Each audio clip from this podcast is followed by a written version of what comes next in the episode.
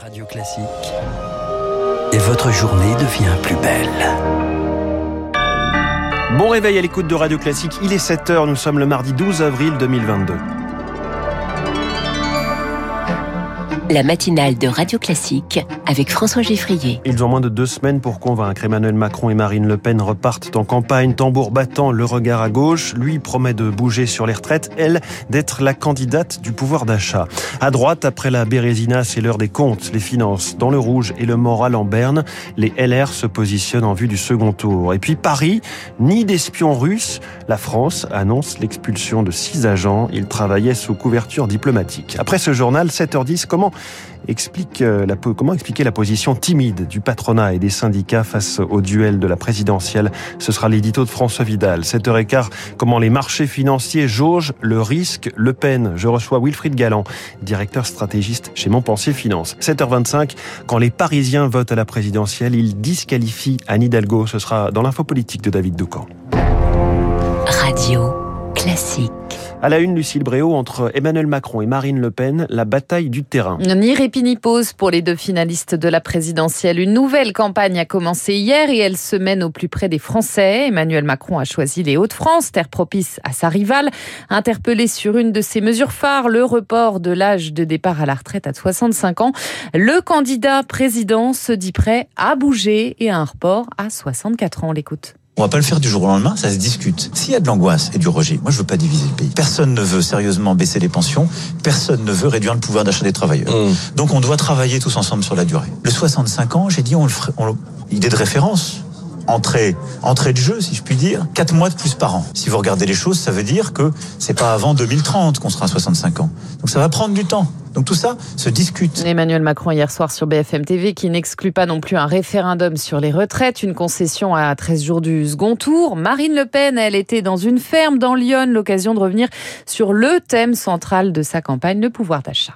Le pouvoir d'achat est une priorité absolue pour des millions de Français qui n'arrivent plus à faire face. Moi, je viens dire aux Français que ce sont des mesures structurelles qu'il faut prendre d'urgence, car si on ne prend pas des mesures structurelles, notamment sur l'énergie, eh bien, on va se retrouver avec des surprises terribles. Alors, tous les deux lorgnent sur les électeurs de Jean-Luc Mélenchon. Emmanuel Macron se rend à Mulhouse aujourd'hui, puis à Strasbourg, deux villes qui ont placé l'insoumis en tête dimanche.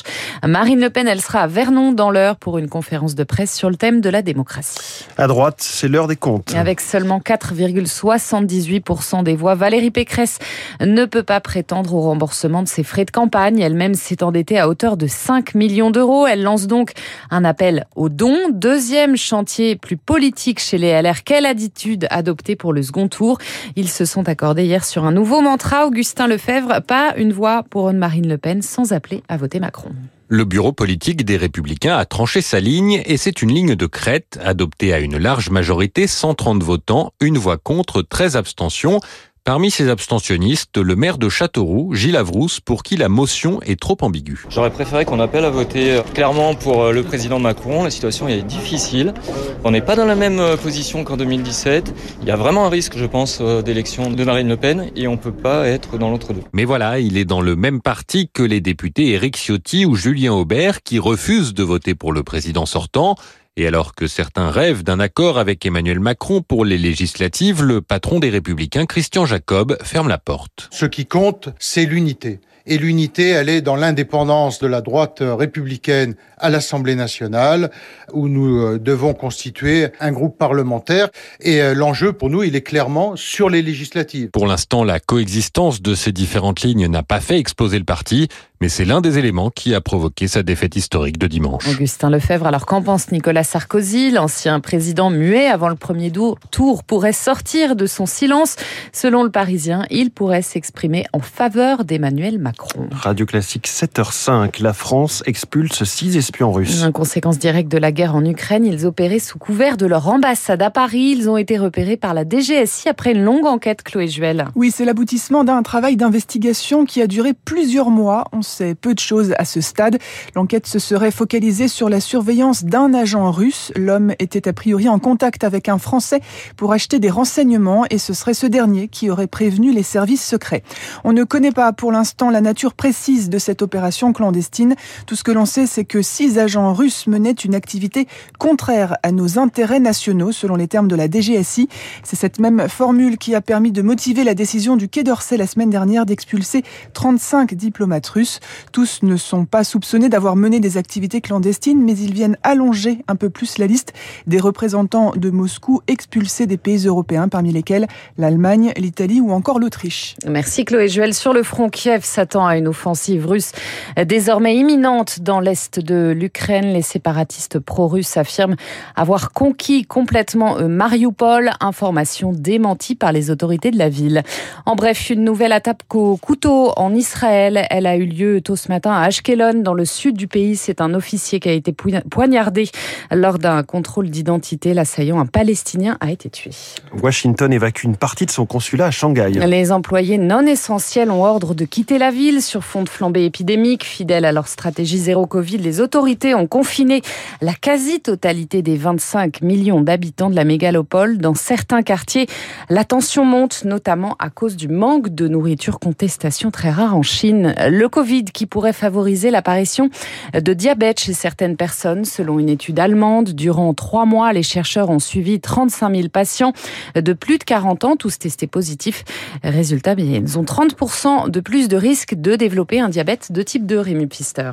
Le virus pourrait en fait endommager les cellules du pancréas qui produisent l'insuline. Les patients se retrouveraient donc en hyperglycémie aiguë de manière chronique, explique le professeur Gilbert Deré de la Pitié-Salpêtrière à Paris. Le problème qui est posé est celui des complications au long terme euh, d'une infection virale et ici donc du SARS-CoV-2. Le virus, par son atteinte au niveau des cellules, pourrait épuiser les cellules du pancréas qui décompenserait des situations de personnes qui seraient déjà limites pour exprimer un diabète et qui, à l'occasion de cette complication, le déclencherait. La question que se posent les scientifiques désormais, c'est est-ce que ce diabète induit par l'infection est permanent ou seulement temporaire, le temps que le corps élimine toute trace du virus? Trop tôt pour le dire, dans l'étude, les 35 000 patients touchés n'ont été suivis que trois mois, mais Gilbert Deré prévient, quoi qu'il arrive, il faut surveiller certains symptômes. Donc si tout d'un coup, dans le cas de cette infection, vous mettez à boire beaucoup, ah oui, il faut un dépistage du diabète absolument immédiat. Donc si vous êtes au-delà de la cinquantaine, avec déjà une glycémie ou le médecin vous a dit c'est un peu limite, faites-vous dépister. Plus inquiétant, aux États-Unis, une vaste étude est en train d'être menée sur des patients de moins de 18 ans. Les chercheurs soupçonnent le Covid cette fois de jouer un rôle d'accélérateur chez ces jeunes qui auraient de toute façon développé la maladie, mais bien plus tard. Et puis cinq mois après avoir été libérée par la justice de la tutelle de son père, Britney Spears annonce qu'elle est enceinte. La pop star américaine de 40 ans attend son troisième enfant au tribunal elle avait marqué les esprits en expliquant que la tutelle l'empêchait de retirer son stérilet. Voilà pour l'actualité dans le journal de Lucille Bréau à 7h. Il est 7h08. Merci Lucille. Dans un instant, l'édito de François Vidal. Emmanuel Macron a court-circuité les syndicats et le patronat pendant 5 ans. Alors aujourd'hui, c'est assez mollement qu'ils le soutiennent face à Marine Le Pen. Puis cette question, ce risque politique pèse-t-il de nouveau sur les marchés financiers? Wilfried Galland de chez Montpensier est mon invité. Restez avec nous.